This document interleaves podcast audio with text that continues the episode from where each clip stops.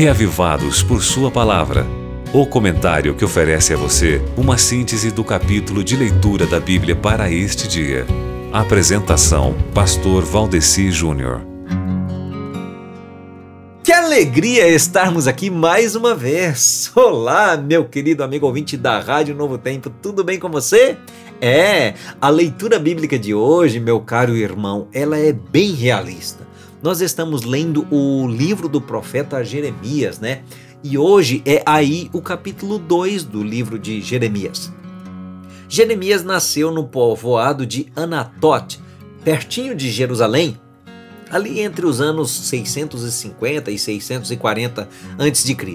Ele era filho do sacerdote Euquias, da, da casa de Eli, ou Eucias, ou Ilquias, uma pronúncia mais ou menos assim, sacerdote da casa de Eli.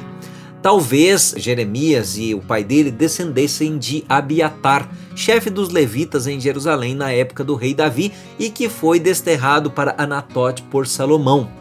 O significado do nome Jeremias, eu falei um pouquinho sobre ele aqui ontem, mas na realidade é um significado muitas vezes incerto.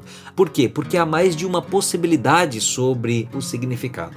Pode ser Yahvé exalta, pode ser Yahvé é sublime, ou Yahvé abre, faz nascer, né? E esse nome, Jeremias, era bastante comum nos tempos bíblicos. Nós temos conhecidos aí pelo menos sete personagens né, mais ou menos importantes com esse nome. A Bíblia não dá muita informação sobre a infância e sobre a formação de Jeremias. Nós sabemos pouquinho a respeito, quase nada. Parece que ele jamais assumiu qualquer função sacerdotal, apesar de que poderia ser sacerdote. Mas, pelo contrário, ele denunciou duramente o papel exercido pelos sacerdotes de seu tempo, o que, por outro lado, aponta para sua rigorosa visão levítica e possível formação de como deveria agir um sacerdote. E aqui nesse capítulo de hoje, ele mostra essa preocupação pastoral, apresentando primeiro o amor de Deus pelo seu povo e depois mostrando as consequências desastrosas que podem acontecer caso esse amor não seja aproveitado. Então, meu querido irmão, compensa ler Jeremias 2, porque é através dessa leitura que você vai refletir sobre a importância da fidelidade que devemos ter para com Deus, sobre o quanto Deus se mantém fiel a nós, sobre o problema de sermos infiéis a Deus e sobre as consequências que isso pode acarretar a nós, entende?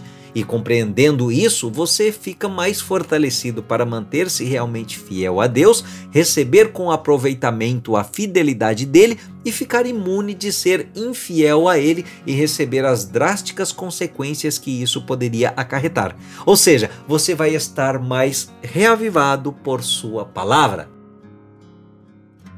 Agora você pode escutar o Reavivados por Sua Palavra no Spotify e Deezer. Digite o nome do programa na caixa de pesquisa e tenha acesso a todo o nosso conteúdo. Nos encontramos lá.